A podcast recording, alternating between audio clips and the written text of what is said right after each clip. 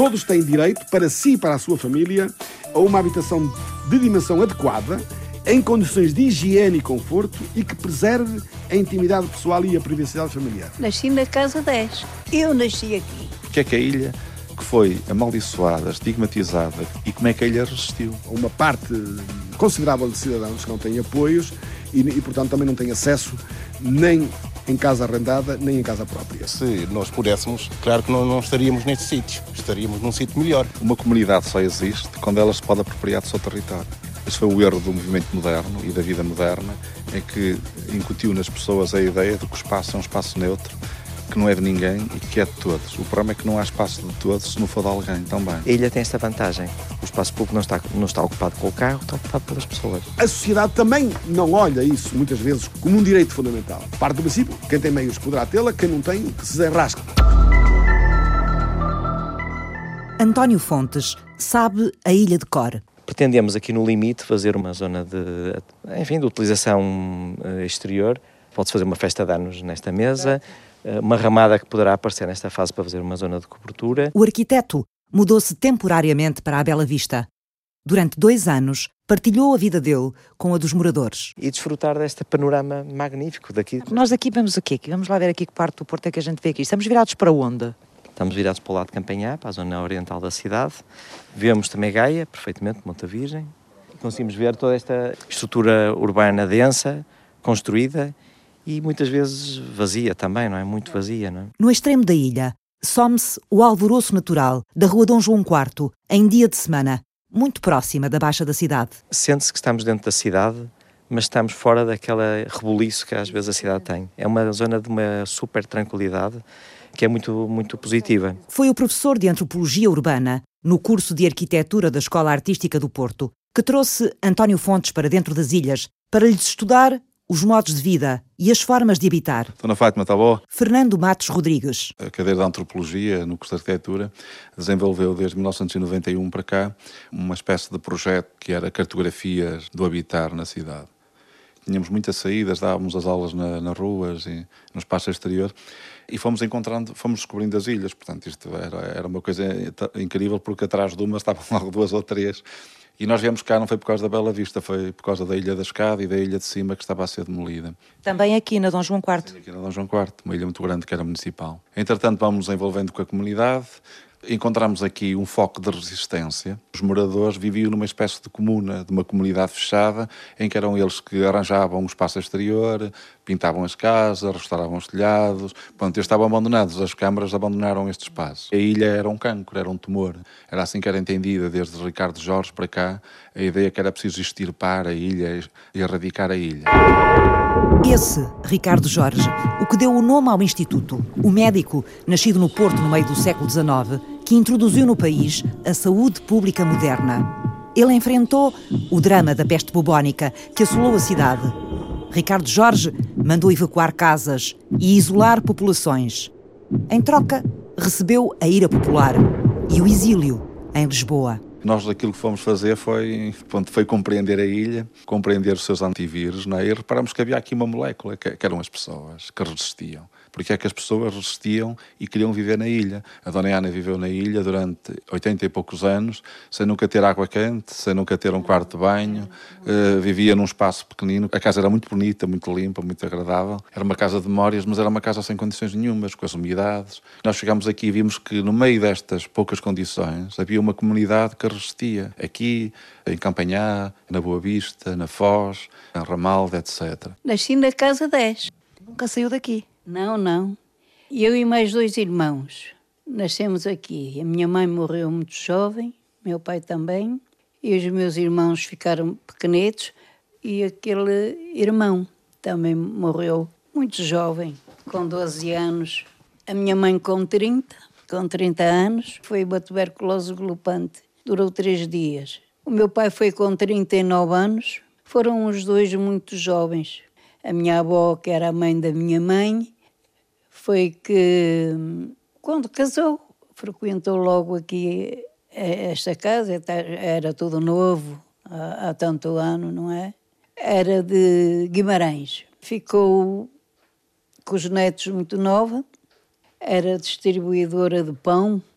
andava de manhã, fazia a distribuição do pão e de tarde ia lavar roupas e limpar casas. Mas havia aqui umas vizinhas que sempre se deram bem com a minha avó, porque a minha mãe também veio para aqui muito jovem. Eu nasci aqui, e mais os meus irmãos. A minha mãe, pronto, tornou-se assim muito querida aqui com as pessoas, que também era muito nova e era modista. Todos tiveram muita pena de nós, de ficarmos assim tão jovens, tão pequenos, sem pai nem mãe. Na Bela Vista, há vidas com 80 e 90 anos que nunca largaram a ilha. De onde vem o ânimo desta forma de habitar a cidade? Primeiro, o, o estar integrada na cidade. A ilha não era um bairro, não tinha esse, esse efeito de estigma. Depois era uma, era uma comunidade que não era homogénea, não era igual, era muito diversificada. Depois a ilha também dialogava muito bem com a rua. As pessoas não viviam na ilha, viviam na rua. Enquanto que no bairro não, no bairro vivem na outra não cidade, vivem no outro lado. O outro aspecto também era as relações de vizinhança. As pessoas mantinham entre elas uma relação muito positiva, quer no conflito, quer na paz. Hoje barrava-se, mas amanhã, não é?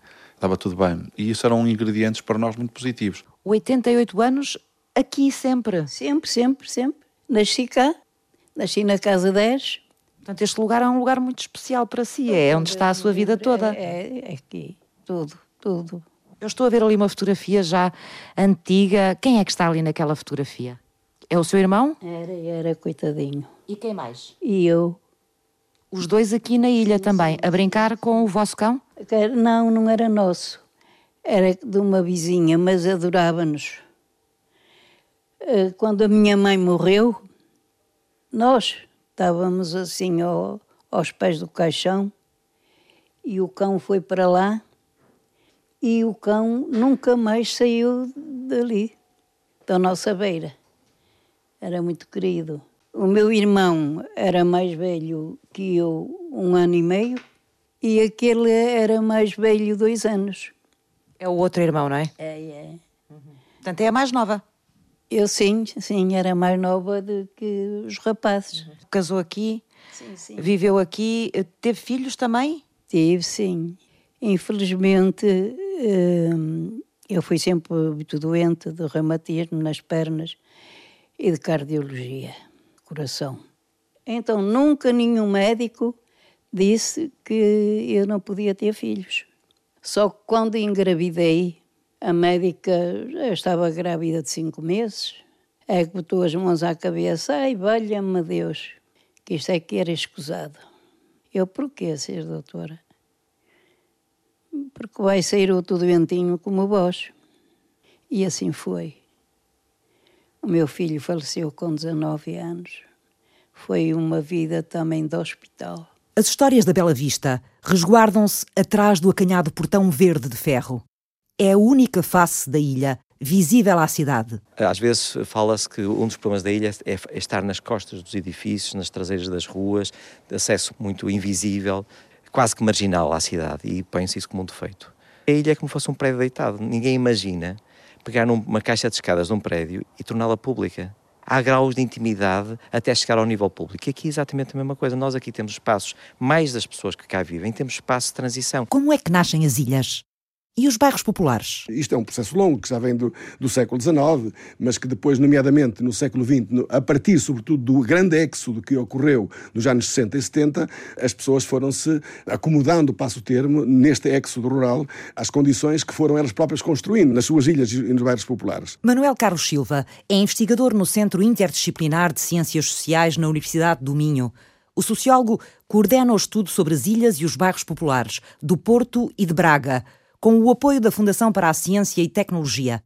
Começou o ano passado e os resultados do trabalho vão estar prontos daqui a mais dois. Basta fazer uma visita nos bairros e vê-se perfeitamente que uma parte considerável de cidadãos que não têm, não têm apoios e, e, portanto, também não têm acesso nem em casa arrendada nem em casa própria. Mas o que interessa é saber como é que se pode dar passos no sentido de termos bairros sociais ou bairros de habitação básica que permitam justamente as pessoas sentirem-se bem no seu bairro e terem condições dignas de habitação. O estudo Modos de Vida, Formas de Habitar traçou o caminho que pode trazer respostas é esta inquietação. Consideramos importante reanalisar os trabalhos que têm sido feitos sobre o rural e da passagem do rural para o urbano, desde os anos 60, 70, do século passado até, este, até ao presente. Fazer esse trabalho, essa recolha e síntese desses trabalhos é importante.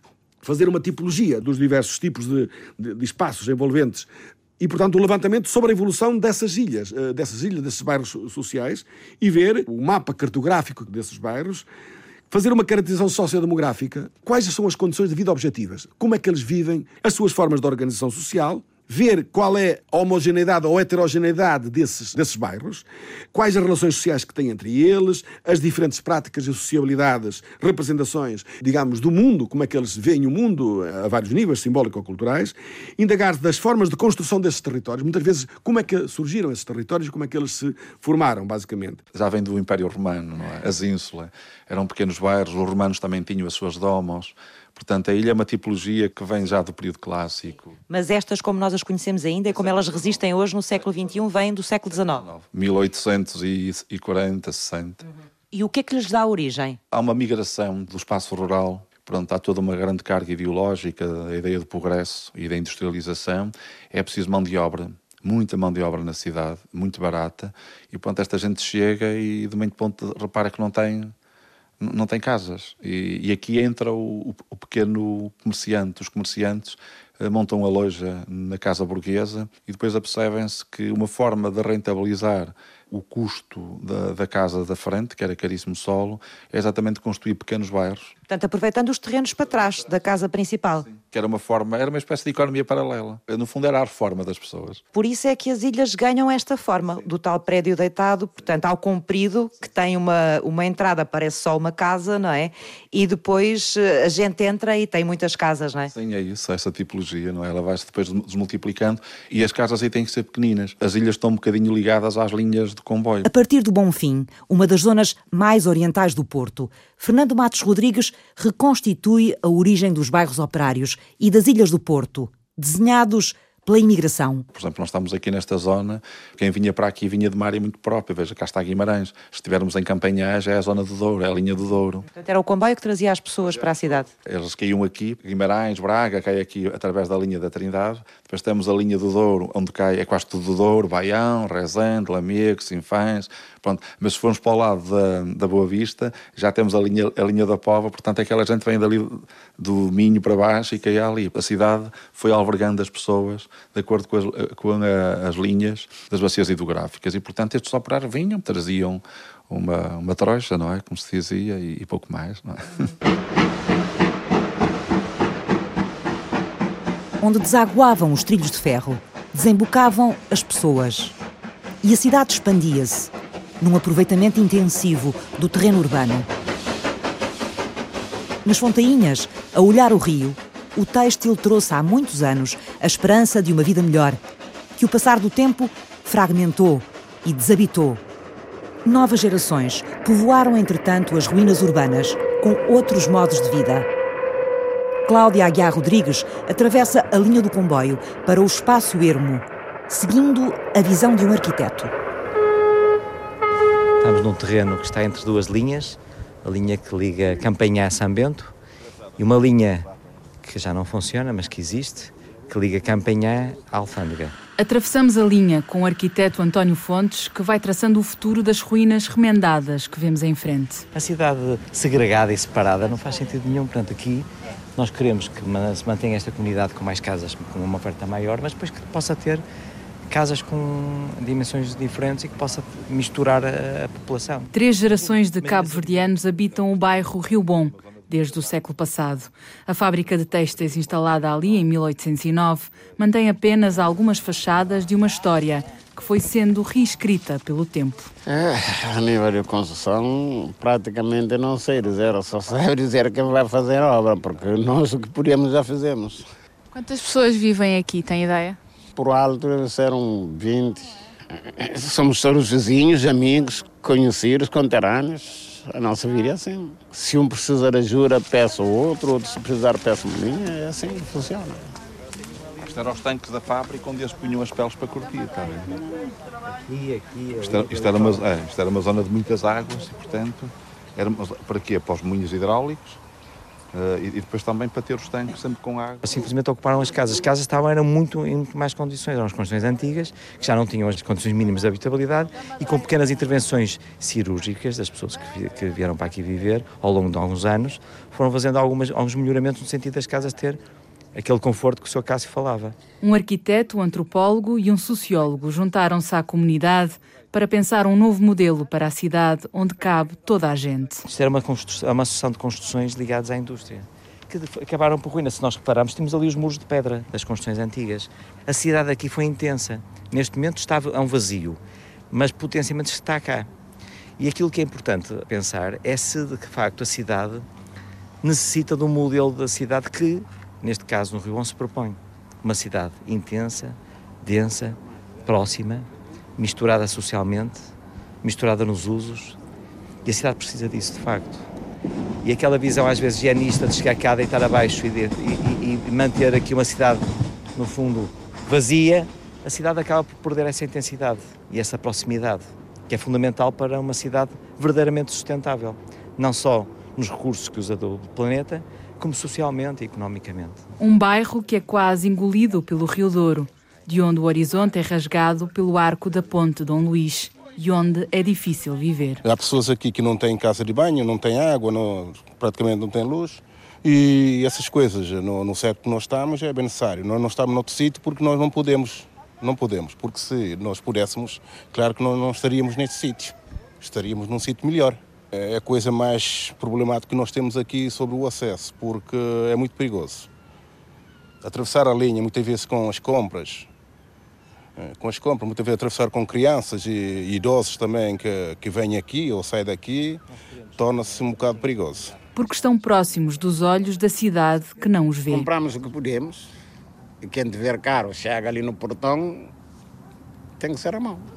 Não há outra forma. Pois é. Não é fácil o acesso. É, é, é e é por isso que este espaço foi esquecido. É porque era um espaço de, de acesso limitado. difícil, limitado, eh, quase que invisível, porque estava atrás de, de entre duas linhas e chega-se cá e descobre-se que há um espaço com potencial magnífico. Aquilo que o projeto propõe é potenciar o, o de bom e resolver aquilo que está uh, mal resolvido. É? As soluções incluem um hotel, investimento da família Rio Bom, circundado por um novo bairro. Quem vê da, da, daquele lado da Gaia vai ver um telhado com uma imagem semelhante à imagem dos edifícios industriais que cá existiram.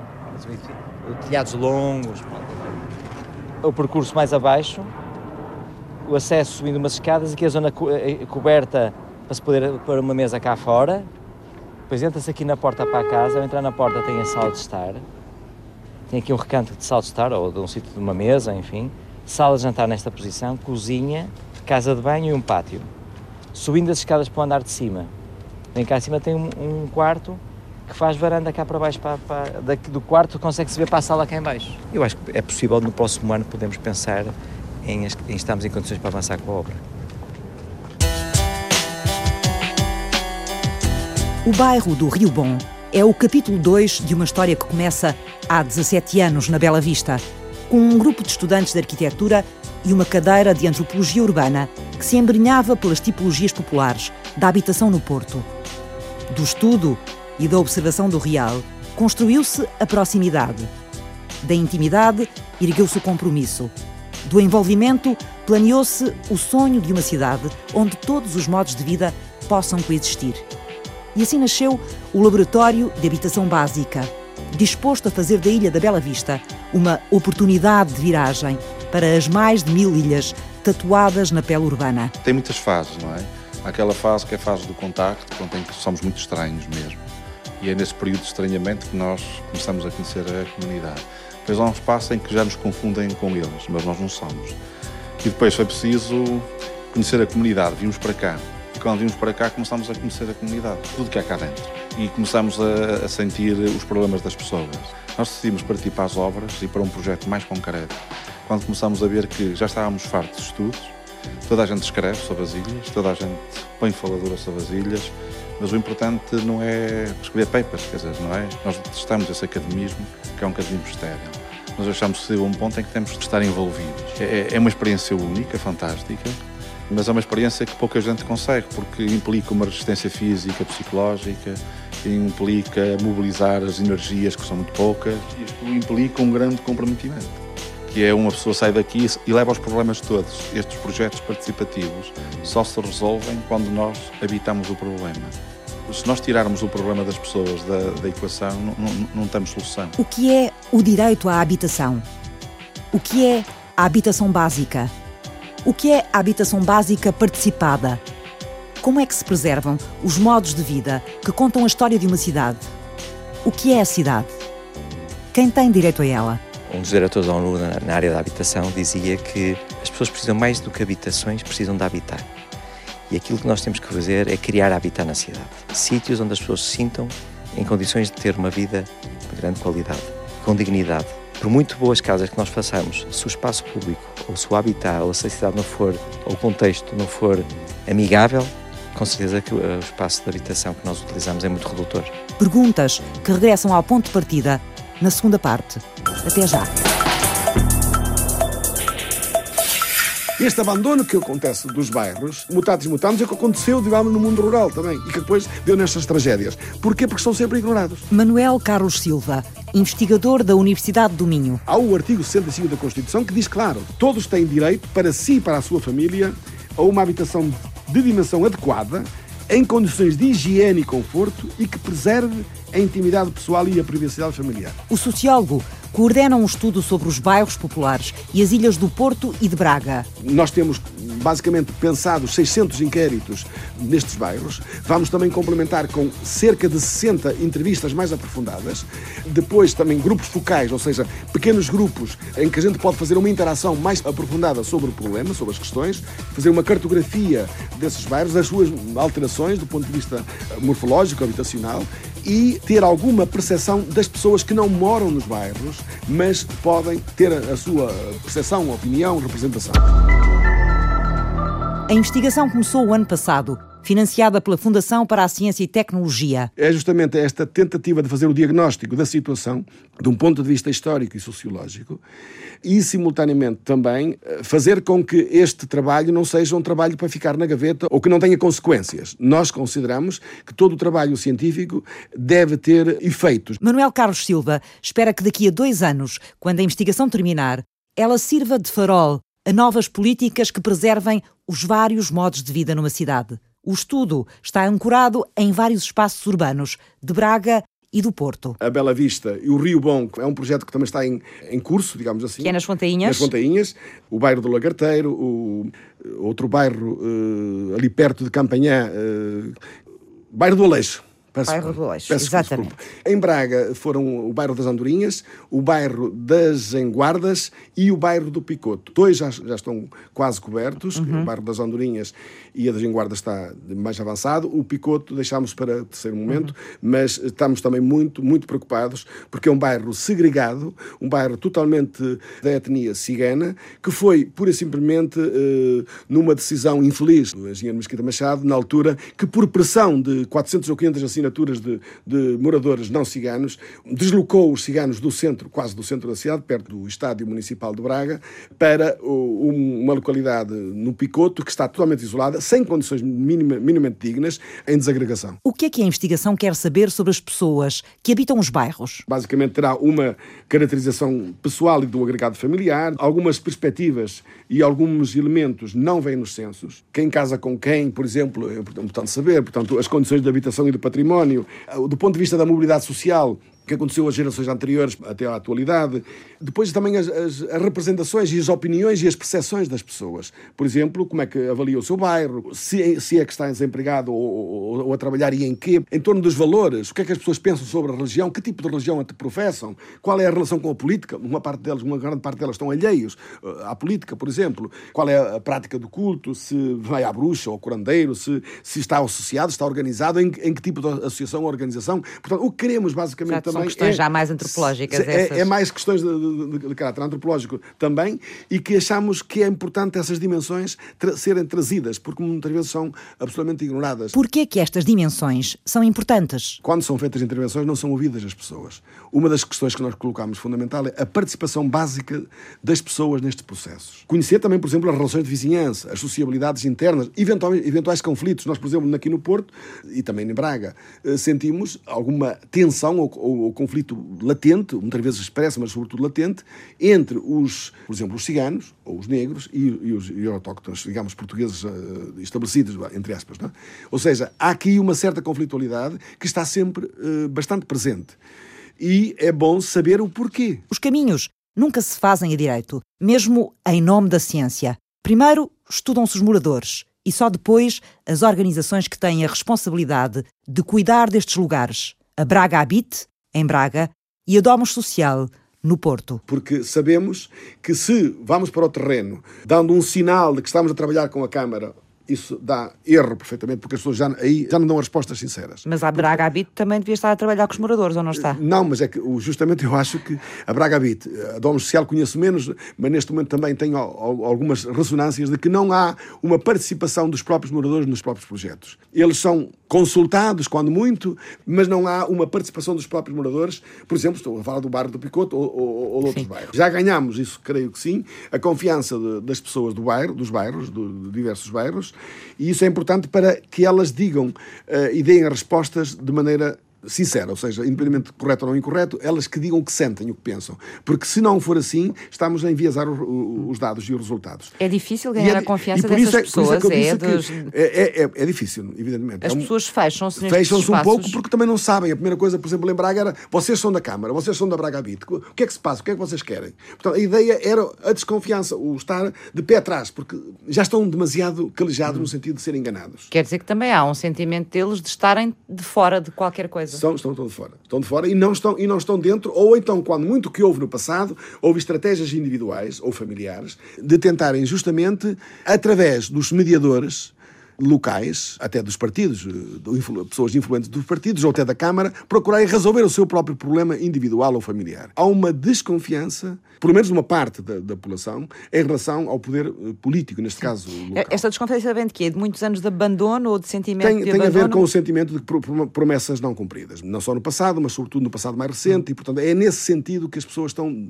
estão recalcitrantes ou reticentes em então, relação quando abordam as pessoas dos bairros, como cientistas, não é? Sim. Como investigadores, e elas perguntam se são da Câmara, aceitam melhor depois o, o, o eh, estudioso partir, do que aceitam a partir do, o sim, político? Deixa, sim, eu acho que aceitam a partir do momento que sabem Claro que eles a primeira coisa que dizem, e isso serve para quê? Vocês sim, são muito bem intencionados, mas isso serve para quê?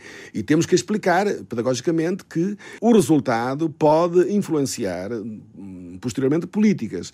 Claro que é um trabalho difícil de explicar, mas de qualquer maneira as pessoas se virem que não há um compromisso, digamos, com o poder instituído ou com um partido A ou partido B, eles são mais receptivos e abrem as suas casas e são mais, uh, mais, mais abertos, digamos assim. Acho uhum. que sim.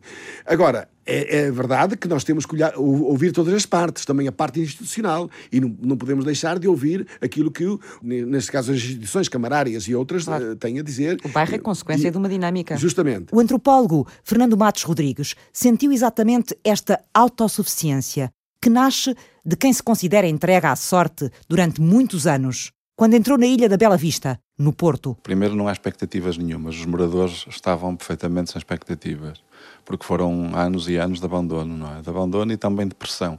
As casas estavam a ser uh, entaipadas, as câmaras não faziam obras, e, portanto era uma forma também de pressionar os moradores para sair. Tiravam portas, tiravam as, as janelas e metiam uh, os blocos de cimento. A ilha ia-se transformando num cemitério de concreto, à medida que as casas ficavam vazias.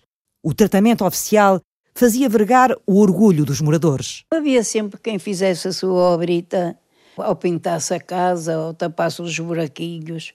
Tinham aquela vaidade de pintar a casa, ter... Ah, eles têm a casa muito cheitosa e tal, assim assado. Ana Martins tem 88 anos. Nasceu na Bela Vista, à rua Dom João IV, no Bonfim. E nunca daqui saiu. Depois começaram aqui as obras e então nós saímos das nossas casas para outras que estavam vazias e que estavam assim ao jeito de nós irmos até estas estarem prontas. Eu fui para, para a casa 22. Depois, quando me chamaram para vir ver as casas e tal, eu fiquei toda contente porque pensei que ia outra vez para a casa 10. Foi sempre a sua casa, não é? Foi, mas não, vim para a casa 8. Quando fizeram as obras, algumas das casas foram arrastadas com o muro e uma delas foi a da Dona Ana. Pronto, desapareceu mesmo, a casa desapareceu. E ainda bem que fizemos o realojamento, que nós já tínhamos essa noção de que havia aqui riscos muito grandes, porque a ideia era não os tirar dali, e ainda bem que os tiramos, senão a Dona Ana hoje não estava aqui. O muro que delimita a ilha ainda espera obras de consistência, desde que o projeto de renovação da Bela Vista começou há três anos. Mas as casas foram todas reconstruídas num projeto partilhado pelos moradores e por uma equipa de jovens arquitetos e estudantes de arquitetura, que Fernando Matos Rodrigues coordenou. O programa nasce dos moradores. Isto é, o que é que eles querem? Depois também nós sabíamos que era preciso que o programa fosse sustentável economicamente. Nós podíamos ter associado duas casas. Pegarem duas casas da ilha e fazer uma. Aquilo que a Câmara fez, por exemplo, no bairro das casinhas do bairro Dona Leonor, na Cantareira. E que foi terrível, porquê? Porque depois as rendas subiram para 500 euros e aquela gente saiu toda de lá. Quem lá está não é de lá. Pronto, e aqui os moradores tinham noção disso. O objetivo é criar uma tipologia básica em que tenha três coisas: o conforto, a segurança e a habitabilidade. O arquiteto António Fontes mudou-se mesmo temporariamente para a Bela Vista. A nova estrutura do bairro precisava de sentir a vida diária de quem habitava a ilha. Verificamos no sítio que havia uma caleira feita de uma forma muito incipiente, muito básica, que permitia resolver a questão das águas, que é um problema complicado aqui. E, uh, Porquê é que é complicado aqui? Porque estarmos num sítio alto é... Muito exposto, é muito exposto aos ventos, à chuva e de facto aqui há que resolver esse problema. E nós uh, continuamos a preferir a solução que foi apontada pelos moradores durante 150 anos e pusemos uma caleira de nível, visível e não enterrada.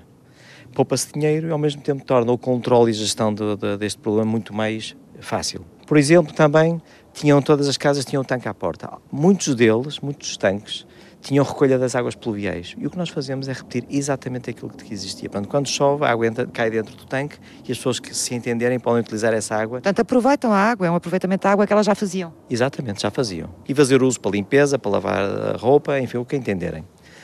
Também a, a, o sistema de persianas é um sistema que tinha sido colocado a posterior, porque é muito importante. Nós temos aqui fachadas a sul e que tem uma grande exposição solar, mas as persianas estavam encostadas à janela. E o que nós fazemos ou que fizemos, que propusemos. Pois esta, estas são completamente originais, não é? Estão, estão deslocadas em relação à, à, à janela, a alguns centímetros. as persianas para o exterior e assim as pessoas podem proteger-se do sol com a persiana meia fechada, garantindo a vista do exterior, do interior para o exterior. Isso é muito importante, porque no verão as casas tinham que estar absolutamente fechadas, às escuras, Exatamente. tinham que acender a luz e agora não. Os tanques foram todos mantidos. Cada casa tem o seu tanque e tem uma bancadazinha. Todas as casas têm um tanque e um banco cá fora. A casa tem 24 metros quadrados de planta, são casas muito pequenas, e naturalmente a casa estende-se para o espaço exterior. Tendo o tanque, que é, um, é uma atividade muito importante porque as pessoas lavam roupa e ao mesmo tempo conseguem conversar com os vizinhos, ter, manter essa, essa relação uh, social. Que já existia antes, não é? Já existia. Então, e como é que foi viver aqui dois anos? Diga-me lá. Foi magnífico, porque permitiu termos, uma, na realidade, uma verdadeira noção daquilo que são. Isso é o arquiteto a falar-me. E a pessoa? Como é que foi viver aqui? Complicado. É complicado porque nos obriga a, a olhar para as coisas de uma forma diferente não só como arquiteto, mas como pessoa. E até que se integrar de alguma forma também, não é? Integrar e, e, e aceitar as diferenças, acertar-nos nós também com as nossas diferenças em relação a, a cada pessoa é, é, diferente de cada uma. Uhum havia aqui realidades já pré-definidas que nós à partida não entendíamos e que tínhamos que respeitar. Então, a maneira como se põe a roupa a secar, a maneira como se utiliza o espaço público, tudo isso tem apropriações que nós eh, demora a entender, mas depois acabamos por entender. Uma das virtudes que a Bela Vista tem é uma relação com o lugar muito forte, porque há uma grande permeabilidade do espaço interior para o espaço exterior. E as pessoas comprometem-se com esse espaço externo esse compromisso com o espaço externo permite ver a cidade de uma forma não indiferente. Aqui ninguém é indiferente. Podem-se dar mal, podem-se dar bem, mas o espaço não é indiferente. O que acontece em maior parte das zonas da cidade, de qualquer cidade, Sim. é que saímos de casa e a partir daí estamos no espaço de todos e de ninguém. Aqui não. É um espaço exterior, mas aqui há de facto um compromisso entre as pessoas e o espaço, o espaço exterior. Ana Martins, a moradora mais antiga da Bela Vista, mudou-se há ano e meio para a casa nova. Adaptei-me bem, não, não foi assim difícil, porque já morava aqui, nasci aqui, uhum. conhecia isto tudo, eh, enfim éramos todos uma família. Faz a sua vida, sobretudo aqui na parte de baixo da casa, é, não é? é? Porque lá em cima não posso, não consigo subir as escadas. Tem aqui a, a sua sala e a sua cozinha é, e ali o seu quarto? quarto. Se eu pudesse ir lá acima, ai, lá em cima tenho muita coisa, Deus me livre. Muitos arrumos de roupas, disto, daquilo. E... Então, e quando precisa de alguma coisa, pede alguém para ir lá acima buscar-lhe? É a minha prima Vem cá, vem assim e dia não, muitas vezes vem todos os dias e vem sempre aqui. E, portanto, quando precisa de alguma coisa, pede à sua prima para ir lá acima? Vai lá acima. Ela fica toda contente por ir lá acima. Uhum. Ela gosta de ir. Gosta de ir porque depois ao vir para baixo traz sempre qualquer coisa. Chega, o que é isso, rapariga? Ó oh, prima, só anda para lá aos trambolhões e para mim dá para o meu corpinho. E é assim. Eles não querem coisas caras, quer dizer, eles querem a qualidade, não é? Esta casa é muito básica, não é? Tem aquilo que a Daniela não tinha, que é o conforto, que é o isolamento térmico, que é, por exemplo, o quarto de banho, a água quente, uma cozinha que não tem. Está a ver, nós estamos cá dentro e não há maus cheiros. A Dona Ana, na outra casa, tinha aqueles cheiros todos da comida porque não havia exaustão. Não eram umas casas agradáveis não por culpa das pessoas, mas porque as casas eram casas doentes. E, portanto, nós verificamos que no meio disto tudo, se nós juntássemos exatamente dentro dessa variável o económico, a qualidade estrutural e também a qualidade da vizinhança, tínhamos aqui um, digamos, uma vitamina muito poderosa para tornar a cidade mais inclusiva. Até chegar aqui, primeiro Fernando levou a ilha para a rua e com ela as vozes dos moradores. Na Boa Vista montámos uma casa. Montámos a planta de uma casa, levámos uma cama daqui da ilha, levámos as colchas, os objetos, as vozes das pessoas, fizemos gravações e montámos lá a ilha com os projetos dos moradores e, e fizemos um debate com os moradores e foi toda a gente, foi muito giro. E, e o Semari dizia, não é, que não queria nenhum tanque, piscina, não queria nenhum palácio, queria uma casa habitável, não é? Portanto, eles queriam ter dignidade na habitação. Renovada, a ilha vai receber em breve mais duas dezenas de famílias. Portanto, ao longo dos anos foi-se criando uma espécie de estigma. A ideia de que a ilha torna-se, eh, digamos, um espaço estigmatizado, não porque está atrás, mas porque estão lá os pobres. A ideia é que estão lá os pobres. E essa ideia é, é mentira. Dentro da ilha mora toda a gente. Há aqui pessoas que moram aqui porque querem morar aqui, porque podiam estar com os filhos, até em melhores sítios, em melhores condições.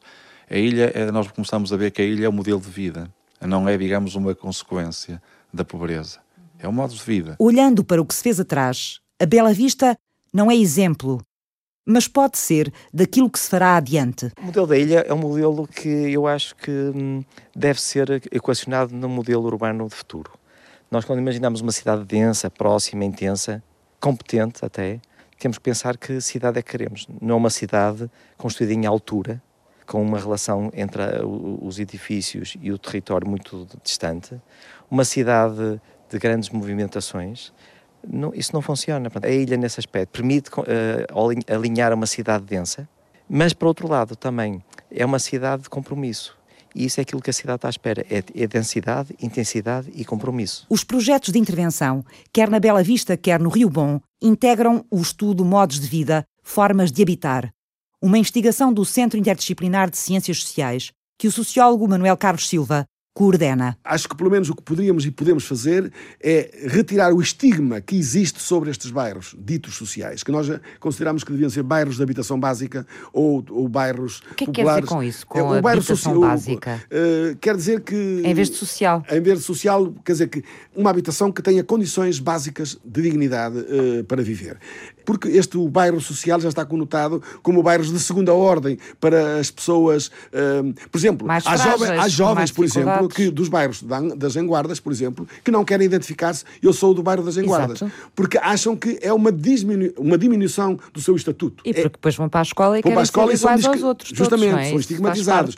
No fundo é o assumir uma identidade deteriorada, negativa, em relação uh, aos demais. E, portanto, eles não querem ser apontados, rotulados ou estigmatizados como moradores daquele bairro. E, portanto, isso tem efeitos. Portanto, tem efeitos dentro do próprio bairro, do, pois do, os do moradores bairro, rejeitam o sítio onde vivem. Justamente. E as próprias pessoas também in, in, interiorizam esse, esse, estigma, o que é mau do ponto de vista de, dos direitos que têm como qualquer outra pessoa. Nós não fazemos habitação social porque toda a habitação é social, a dos ricos e a dos não ricos. E, portanto, a ideia foi, através deste projeto, com muito pouco dinheiro, eh, demonstrar que se pode dar qualidade de vida às pessoas dentro da cidade, pode-se resolver o problema da habitação sem muitos custos e sem deslocação das pessoas, porque aí é que começamos a criar os acantonamentos. O sucesso deste modelo urbano depende de ser misturado. Misturar nos usos e nos tratos sociais. E, e penso que a, ilha, a esse nível, deu um passo em frente. Porque a habitação básica é uma habitação que qualquer pessoa pode viver nela.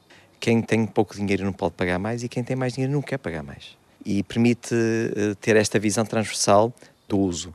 Obviamente que aqui na João IV a cidade de Porto é um, é um belíssimo exemplo do que é uma cidade misturada na, na, nos tratos sociais nós temos as ilhas cá atrás, temos as casas burguesas à face da rua e temos edifícios palaçados, como o Consulado de Espanha. Portanto, a cidade é feita de misturas. O turismo é uma oportunidade muito enorme. Portanto, cria aqui uma, um valor acrescentado em benefício da cidade e das pessoas. Mas é, é importante que não se destrua a cidade. E a cidade que tem que continuar a ser equilibrada e misturada. Não pode ser uma cidade dos turistas e a cidade de quem vive no Porto que vai para a periferia. Isso é que não pode acontecer. E são as políticas que definem. Agora, qual é a cidade que prospera se não tem pessoas lá a viver? A cidade é uma cidade, uma cidade vazia, morta. Portanto, a cidade é feita de pessoas. Pessoas que vêm à cidade e pessoas que vivem permanentemente na cidade. E é neste justo equilíbrio que tem que se lutar. O portão das ilhas tem um problema para quem não vive numa ilha, acho eu, para quem passa na cidade. É um bocadinho intimidante, não se entra assim à primeira. Não entra, não, não entra. O desenho tem que inverter essa tendência. E a única hipótese que há é colocar equipamentos que não sejam só de utilização de, quem cá vive. Na prática, criar uma dinâmica da ilha para fora e de fora para dentro. Trazer a cidade de Porto para dentro do, do, dos quarteirões. É a parte mais difícil, que já tem a ver com comportamento humano. Fizeram este programa Manuel Carlos Silva. Foi o grande desgosto da família, o grande desgosto da aldeia que eu desistisse de padre. Mas eu disse aos meus pais: olha, não, não há problema, eu vou para Lisboa, vou estudar, vou estudar Direito. Depois eh, tive que fugir por razões eh, militares e por razões políticas, obviamente, e então fui para Amsterdão. E aí comecei outro curso, que foi Antropologia e Sociologia, obviamente. Fernando Matos Rodrigues. E este projeto nasce assim: vimos aqui com os alunos, eh, ajudamos as pessoas, levámos-as ao hospital, arranjamos médicos para elas, eh, tentámos resolver problemas, outros não conseguimos resolver, mas pensámos que resolvemos tudo e não resolvemos. Aí somos poetas. António Fontes.